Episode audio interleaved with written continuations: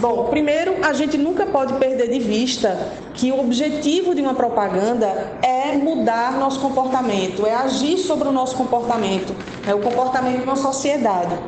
Dentro dessa perspectiva, a gente tem que reconhecer que, para que a propaganda atinja essa pretensão de modificar, moldar nossos comportamentos, ela usa principalmente dois recursos, que são no caso da propaganda impressa, que são a imagem e o título. O título é o texto verbal principal da propaganda.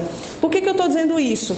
Porque tem várias coisas secundárias. Pode ter muita mensagem no textinho de baixo, no textinho secundário, no textinho menor. Pode ter trocadilho no texto menor. Pode ter coisa bem interessante no texto menor. Mas o potencial argumentativo da propaganda está centralizado na imagem junto com o título, ou seja, junto com o texto verbal mais destacado.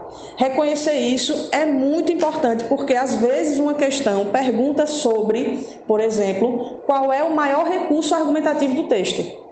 Qual é o maior recurso persuasivo da propaganda? Esses dois recursos estão distribuídos entre a imagem e o título tá certo? Então, se você for olhar isso num terceiro, num, num, numa parte verbal secundária, talvez você se perca um pouco nessa interpretação ou na resolução dessa questão.